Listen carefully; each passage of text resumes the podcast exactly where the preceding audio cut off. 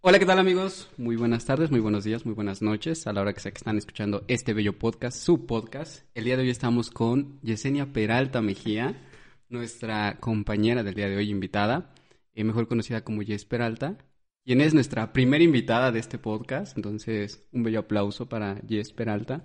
Eh... Bienvenida, Yes, ¿cómo estás? Gracias. Eh, qué bueno que dijiste Yes Peralta porque Yesenia se me hace como que, no sé, me están regañando mis papás y ¿Sí? me están diciendo, ven aquí que hiciste. Sí. Pero muchas gracias por invitarme y ser la primera invitada de su La podcast. primera invitada. Nos da mucho gusto a nosotros también que seas la primera invitada. Eh, para cuando ustedes escuchen este podcast, probablemente ya, ya salieron por ahí otros con otros invitados que han estado grabando con, con Pepe. Entonces, pues bueno, este es un capítulo especial porque Jess es la primera invitada de este podcast. Y bueno, en este podcast el día de hoy vamos a hablar pues principalmente de la invitada, de Jess Peralta. ¿Cómo nos conocimos nosotros tres? Ah, pues fuimos juntos en la prepa, Ajá. aquellos, en esos ayeres. Aquellos Creo que, ayeres. bueno, para mí fue como la mejor etapa que ¿Sí? tuve, sí, mientras estuve estudiando. Entonces, pues ahí los conocí, íbamos en el mismo salón. eh, creo que nos empezamos a llevar, no mucho al principio, ¿no? Fue como más al final, creo, en los últimos semestres, que empezamos a trabajar ya más juntos, con, en equipo, no como- sé. Como que al principio cada quien era con sus amiguitos, ¿no? Sí, como más separados, sí, sí. Y hasta después como que hubo esa unión de, de grupo y ahí empezó a hacer muchas cosas.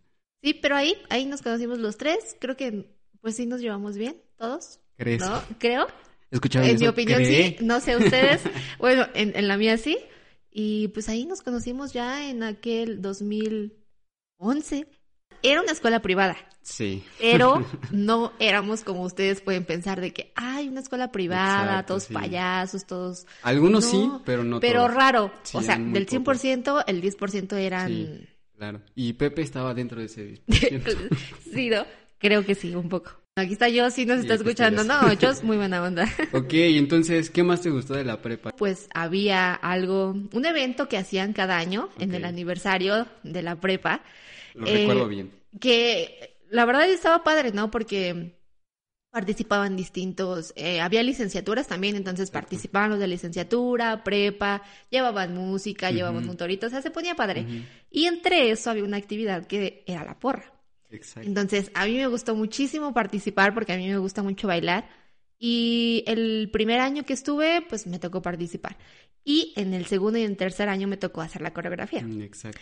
Entonces, eso fue lo que más me gustó. Porque pues toda payasa yo crecí bajo la influencia de la televisión, de ver películas eh, Sí, sí.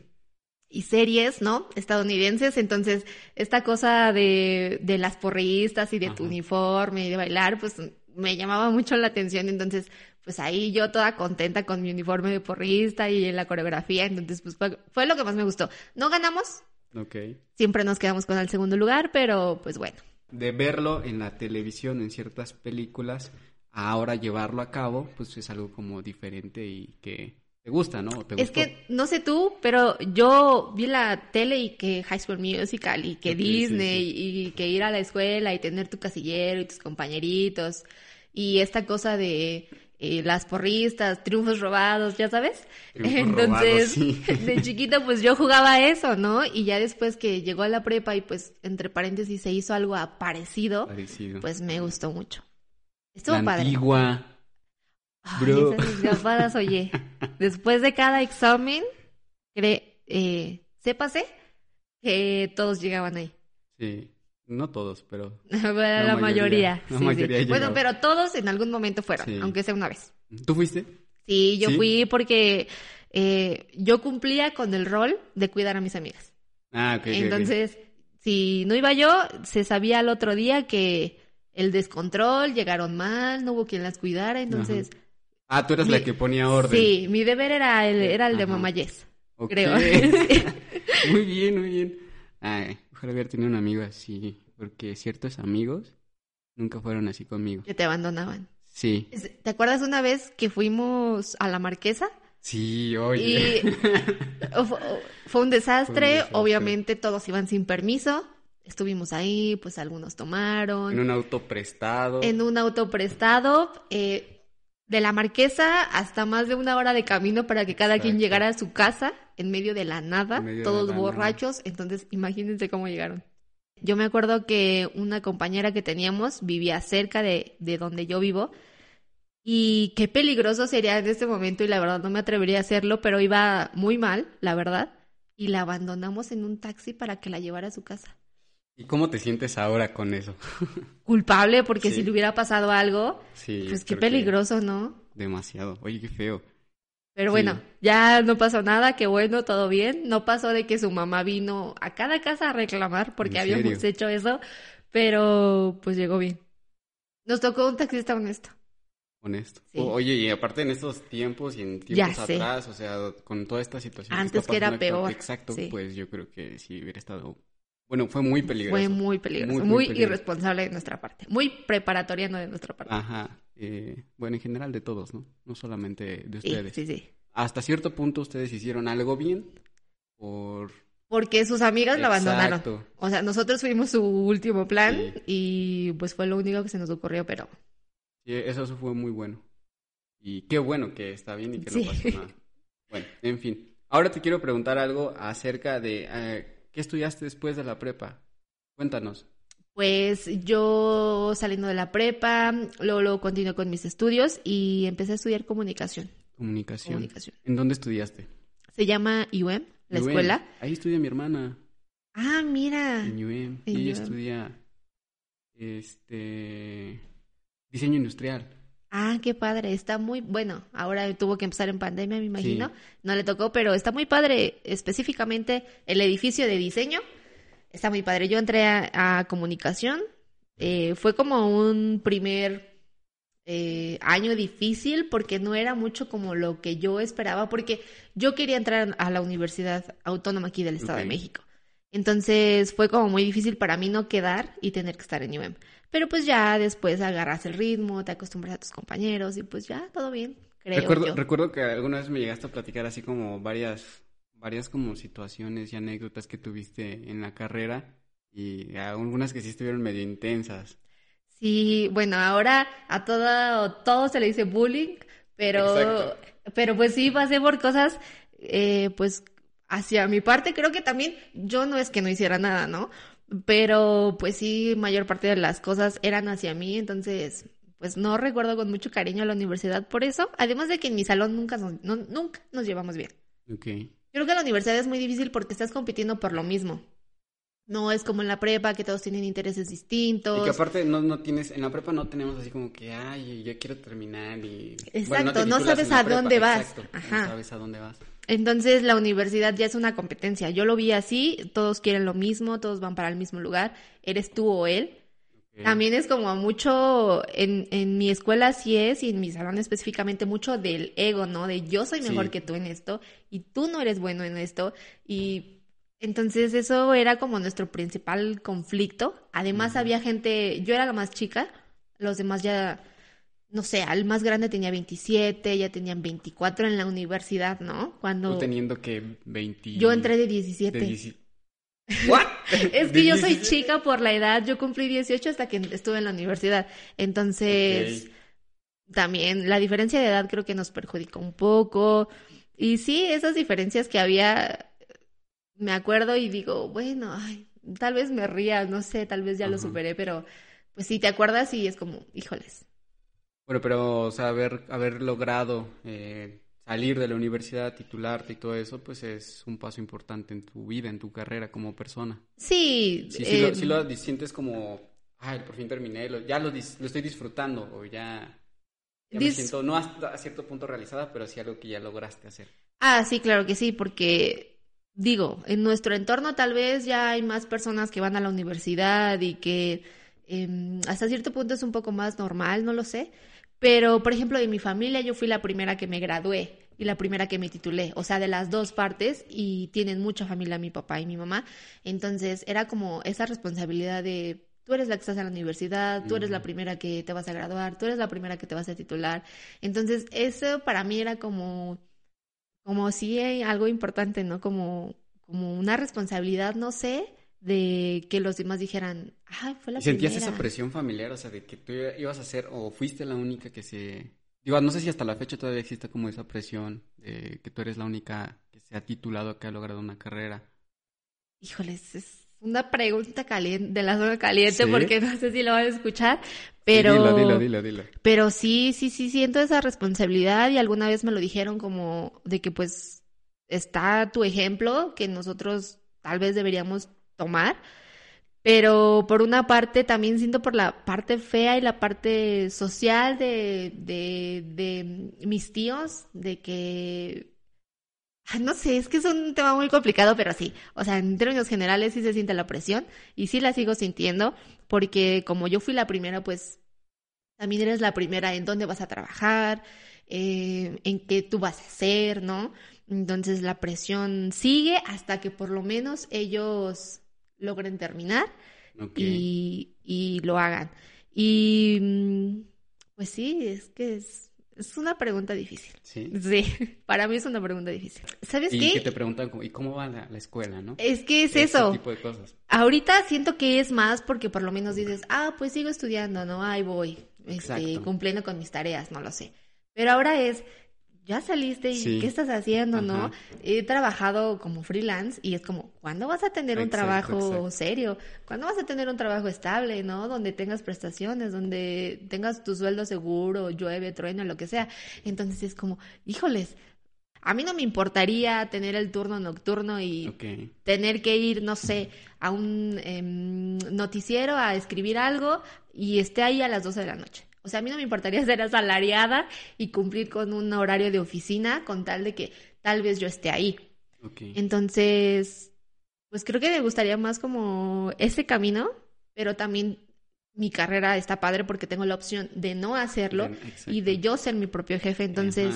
Irte por el camino independiente. Exacto, e-, entonces... Ese es un reto y está muy padre cuando aquellos que lo logran. Que lo logras, porque está muy difícil, ¿no? O sea, de primero te tienes que aguantar en que a veces vas a tener trabajo y a veces no y te están conociendo. Y no es algo como que se va a dar... De, ahora. Ajá. y más en un, momento, en un mundo tan digitalizado, tan lleno de redes sociales, tan peleado yo creo que es muy complicado. Es más complicado. Te digo, como en la universidad, ¿no? Estás compitiendo por un lugar y el otro te lo puede quitar. o sea, es que eso es lo difícil de la universidad. Pero, pues sí, ahora estoy en ese camino. Creo que todavía me siento joven para... Estamos jóvenes, no te apures. Bueno, estoy joven como para decidir entre qué camino ya voy a tomar o en el que ya estoy haciendo. Y pues digo, al final al tiempo y creo que yo soy mucho de lo indicado va a llegar para ti y va a estar ahí cuando se tenga que presentar, exacto. Entonces, pues por esa parte ahora tengo paciencia. Em, y pues ya, pues creo que estoy decidiéndolo. Estás decidiendo. Estoy decidiéndolo. Bueno, y después de haber terminado la carrera, o bueno, creo que tú empezaste el tema laboral y de proyectos eh, terminando en esta fase final de la, de la universidad, pero ¿qué, qué, qué empezaste a hacer? En el mundo laboral? ¿Cómo es que empezaste? Fíjate que ahí empezaron los problemas. Porque yo empecé, yo empecé a la mitad de la carrera, mi carrera duró tres años. Entonces, cuando yo iba un año y medio más o menos, llegó la primera oportunidad de estar, era el momento, ya saben, de hacer prácticas y servicio y este rollo. Entonces llegó la oportunidad de que yo voy a una entrevista para participar en un programa de radio. Era un programa deportivo que era sábados y domingos. Entonces, era la primera oportunidad laboral en serio que yo iba a tener. Y pues yo fui, me presenté, obviamente no le dije a nadie porque también yo estaba como, voy a hablar y qué tal si no quedo y así como payasa voy a quedar, ¿no? Entonces no dije nada y por ahí tenía una amiga, sí, en ese momento era mi amiga, y ya no, oh. terminamos muy mal de hecho, porque nosotras teníamos la idea de empezar un canal de YouTube de hablando sobre deportes porque a las dos nos gustaba lo mismo. Entonces yo voy a, a esta entrevista y sí quedo, fui un viernes, entonces quedo y me dicen, ¿sabes qué puedes mañana? Y yo, pues sí, pues mañana. Entonces empieza sábado y domingo. Entonces yo llego a la escuela el lunes y ya el problema. ¿Por qué no me, ¿Por qué no me dijiste nada? Oye, qué envidiosa, nosotros ya habíamos quedado en algo, o sea, me lo tomó muy mal. Entonces ahí empiezan los problemas en la universidad. Éramos un grupo de amigas, bueno, regresando ahora a eso, eh, éramos un grupo de amigas y empiezan, por una parte, a decirme, si fuera tu amiga no te diría eso, estaría contenta de ti, y pues por la parte de ellos, ¿no? De que, pues, qué envidiosa, ya no te importó su proyecto y te fuiste al otro, pero para mí eran de, no porque esté yo haciendo esto, voy a, vamos a dejar de hacer lo otro. Entonces ahí empieza la división de grupos. Éramos como seis amigos, ah, entre mujeres y un hombre. Y ahí nos empezamos a separar, ¿no? Y empiezan que, como chisme de espectáculo, que los dimes y diretes, y ella dijo esto de ti. Claro, porque comunicación. Sí, y si no es chisme, pues, claro. ¿qué haces ahí, no? Es como el meme de ahorita, ¿no? Y que hace rato le estábamos diciendo, a huevo, chismecito. Chismecito. Entonces nos empezamos a separar y empezamos hablar mal de unos de otros. De eso sí tengo que aceptar yo la culpa. Feo. Pero después todo se tornó más feo. Yo ya no me gustaba yo donde estaba entre ellos y fue de, ¿por qué tengo que dejar de hacer algo que me, ya me estaba gustando, que era radio, por ser su amiga? Entonces, dejo de hacer eso, empiezan los conflictos en el salón, me alejo de ese grupito y ahí es donde empieza el, el problema. Pero por la otra parte ya estaba en un programa de radio. O sea, ya alguien me escuchaba, ya alguien escuchaba lo que yo decía y sí me daban muchos nervios y tal vez ahora me escuche y diga, ¿cómo pude haber dicho eso? Eso no se dice, pero es algo que vas aprendiendo, vas con la práctica. Entonces empiezo ahí, en ese programa de radio, se transmitían sábados y domingos de 12 a 2 de la tarde y hablábamos de todo. Fútbol, eh, básquet, béisbol, tenis. Apasionada de los deportes, además. Sí. Creo, que te encanta un montón el tema del mundo deportivo, o sea, de todo. O sea, no hay como algo en específico. pero, o sea, de todo. Ahorita creo que esto es muy pegado ahorita a la Fórmula 1. Sí, de hecho ahí empecé. Ya tenía ah, un acercamiento con la Fórmula 1 porque tengo un... Em, en términos es un primo, pero es como mi hermano porque crecimos, bueno, crecieron conmigo, ¿no? Entonces para mí es mi hermano. Entonces a él le gustaba mucho y yo siempre que iba a su casa, pues em, estaba viendo la Fórmula 1 y ahí fue como el primer acercamiento. Después llega el programa y en ese programa mi jefe, que él fue el que me dio la primera oportunidad, se llama Román. Y pues sí, le agradezco. Saludos a Román. Saludos a Román.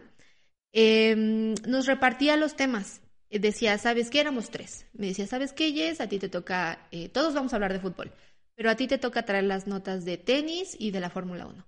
Y a nuestro otro compañero que mm, le decíamos el Capi, em, a él le tocaba, ¿sabes qué? A ti te toca MotoGP, te toca NBA y entonces nos los repartíamos para que la carga no fuera mucha. Entonces ahí empiezo de que empiezo a conocer ya más datos de la Fórmula 1 y como que me empieza a gustar. ¿Y fue difícil? O sea, como irte involucrando en como en la terminología, en toda esta parte del mundo del, del, de la Fórmula 1 o se te dio así rápido? Me daba miedo porque cuando eres comunicador, comunicólogo, reportero, fotógrafo, que es cosas diferentes, el locutor, si te equivocas de término, mm, te acaban. O sea, es que tú no puedes... es una línea muy delgada, ¿no? Sí, no puedes usar los términos futboleros para el tenis y no puedes utilizarlo del tenis para el béisbol. Entonces, cada cosa tiene su término. Entonces, eso me daba mucho miedo. Entonces, cuando redactas y tú tienes que poner mucha Es diferente, sí, porque es diferente. O sea, tú hablando en radio se te puede ir un término y decir, no sé, algo muy del fútbol y lo dices en Fórmula 1. Entonces, es como, no sabe nada. Ajá, ajá. O sea, es eso de, ay, no sabe. Y más como eres mujer. O sea, eres mujer y te dice, ni sabe lo que está los hablando. medios siempre han sido, bueno, ahorita ya no tanto, pero siempre han sido tan machistas y misóginos. Sí, todavía. Pero yo creo que ya va evolucionando poco a poco y la verdad es que es algo muy padre ver, ver a mujeres que, que también están participando en el mundo de los deportes como comunicadores.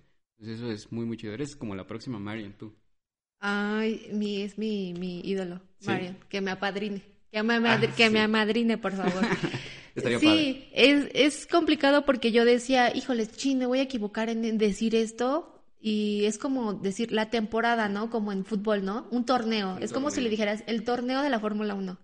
Yo decía, chin, ojalá nunca se me vaya a salir eso porque qué vergüenza, ¿no? ¿Qué van a decir? No sabe porque es mujer.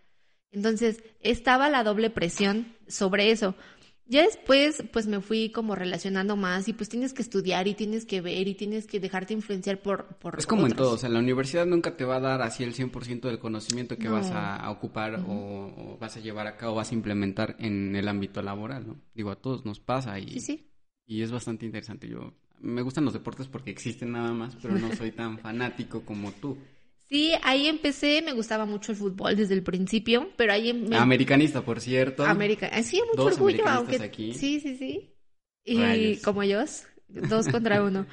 Pues sí, ahí me empieza a gustar y ahí es como lo primero, ese fue como el primer reto, ¿no? Como de no la vaya yo a regar, porque pues yo hablo mucho en general, entonces pues a mí sí me iba con platicar y platicar y platicar, entonces en, en eso pues no sufrí. Fue más en, en lo de los términos, en no equivocarme porque te iban a castigar el doble más porque era mujer, pero fue, el- fue el- lo primero y lo que más me preocupaba.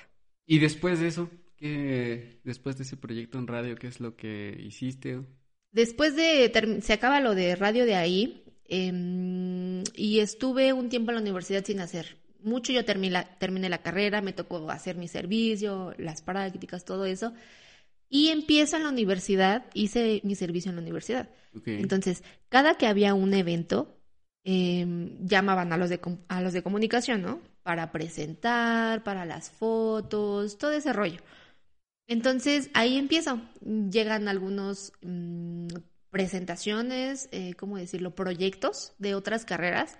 Entonces, se necesitaba alguien que hiciera las entrevistas a los invitados, alguien que condujera el evento, y entonces ahí empiezo yo. Ah, pues yo. Entonces yo lo hacía. Entonces ahí empieza como que ya mi más confianza de, ah, pues yo estuve en radio, como que ya no me da pena hablar. Pues ya yo me aviento, yo lo hago. Y así empezó. Aparte, desde que, ahorita que estoy pensando, desde que yo te conozco, nunca tuviste como esa dificultad para hablar en público. Mm, no, muy, No. no, no me acuerdo, pero sí creo que no, ¿verdad? ¿No? O sea, tú de repente eras así en, en- digo, en la prepa, retomando un poquito ese tema, de que tomabas la, la batuta y empezabas a organizar al grupo y hacer otras cosas. Wow, oye, sí, no lo- mm, nunca lo había visto así, pero Sí, creo, que- pero creo que sí. Sí, algo, por ejemplo, en mi, en mi caso, pues yo casi no hablaba. Sí, Eh, Sí. da risa. A, a, a No. Pepe, a Eduardo, a todo le daba risa. A Ajá, todo le daba sí, risa y se, reía de muchas personas en general, pero se reía mucho. Bueno, sí, creo que sí. Bueno, ahí empieza la universidad y después se me da la oportunidad por una amiga que aquí en donde vivo yo iba a haber una premiación en el teatro de aquí de Tenango. Un teatro muy bonito que ojalá se animen un día a visitar. Tenango. Sí, sí, vi- visit Tenango. Visita Tenango. Ajá. Entonces empieza, bueno, hay este evento de premiación, era a nivel estatal. Entonces estaba padre.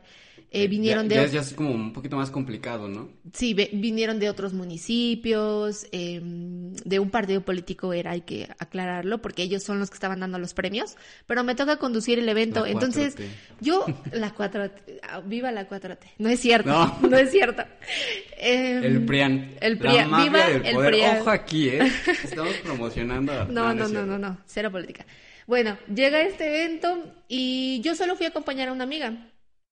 Al teatro le caben más de 30 personas. 30 personas. No, le caben creo que más de 300 personas.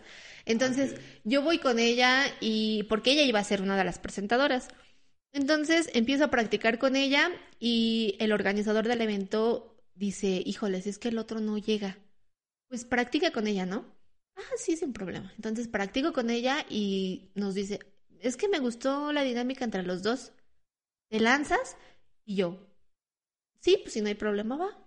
Ok, entonces empezamos a hacer el guion y entonces llegó el día, ¿no? Y yo vi que empezaba a llegar gente y que sí se llenaba y que sí se llenaba y yo, híjoles, yo pensé que iba a ser algo chiquito, que iban a llegar 30 Ajá, ajá. personas, ¿no? Se empieza a llenar el teatro y entonces yo me asomo así del telón y yo veo todo lleno y dije, ¿yo en qué me metí? O sea, ¿qué voy a Sí, hacer? sí, Ahorita sí. me voy a congelar, ¿no? No voy a saber qué hacer. Entonces, el teatro, les digo, está muy bonito, la verdad. Tiene todos sus luces, las butacas, los palcos, todo. Entonces, yo me acuerdo que yo salgo y yo era la segunda en la línea, ¿no? Iba a empezar mi compañera. Y yo salgo y veo así como que de pronto, así como salen las películas, que sale cuando les da pánico escénico, así me sentí, se los juro. Llegan las luces y yo, Pam. ah, ah, ah, Ok. Hola a todos, sí, así está con mi gallito, Sí, sí, así de, sí, sí. "Ah". Y yo dije, no, no, o sea, ya no los voy por, a tu, ver. por tu mente pasaban muchas cosas. Sí, yo dije, ya, ya- sí, ya me voy a equivocar, se van a Qué reír oso. de mí, ¿qué voy a hacer? ¿Por qué me animé a hacer esto? Y ya en eso empieza mi, eh, mi compañera a hablar. Yo dije, no, no la voy a ver, no voy a ver a todos, la voy a ver a ella. Entonces ya me empecé a dirigir a ella, ya como que me fui soltando, Ok, ok. salimos, eh, pasaron otras cosas y ya, fue como la adrenalina de los primeros minutos y ya después ya salí con más confianza. O sea, y ¿como ya. cuánto tiempo, o sea, cuánto duró esta presentación que tú hiciste? Como dos horas. Dos horas. Como Ay, dos cabrón. horas. Sí, O sea, porque... no fue así de 10 minutos, entro y salgo. No, fue como dos horas. Era de presentar las nominaciones, de... Oye, y los primeros minutos yo creo que para ti se te hicieron eternos. Sí, yo ya me quería bajar. Sí, ya, sí. Se dice que cuando tú vas a presentar algo en tele o en radio, en donde estés, tienes que canalizar los nervios a donde no te vean. O sea, no puedes estar con las manos así, Sí. no te puedes estar agarrando el pelo, no puedes estar haciendo así, bueno, así como con el dedito, ¿no? Que lo canalices en los pies, donde no te vean. Tus deditos. ¿no? Entonces yo estaba con mis deditos así como que parecía que yo me iba a agarrar del suelo así con mis taconcitos y ahí iba todo mi nervio, ¿no? Ahí lo estaba dirigiendo. Entonces ya fue como de que, ya por favor que acabe, así como que yo me quería agarrar y que no me fuera a caer, no sé. Tierra, Y- trágame. eh, sí, así. Entonces ahí fue como el primer minuto y que ya. Fueron como 10 minutos de presentación. Nos salimos y ahí fue como de, ok, estoy bien, no me tengo que preocupar, ya. Y aparte estaba yo sola, o sea, mi compañera estaba de la otra esquina.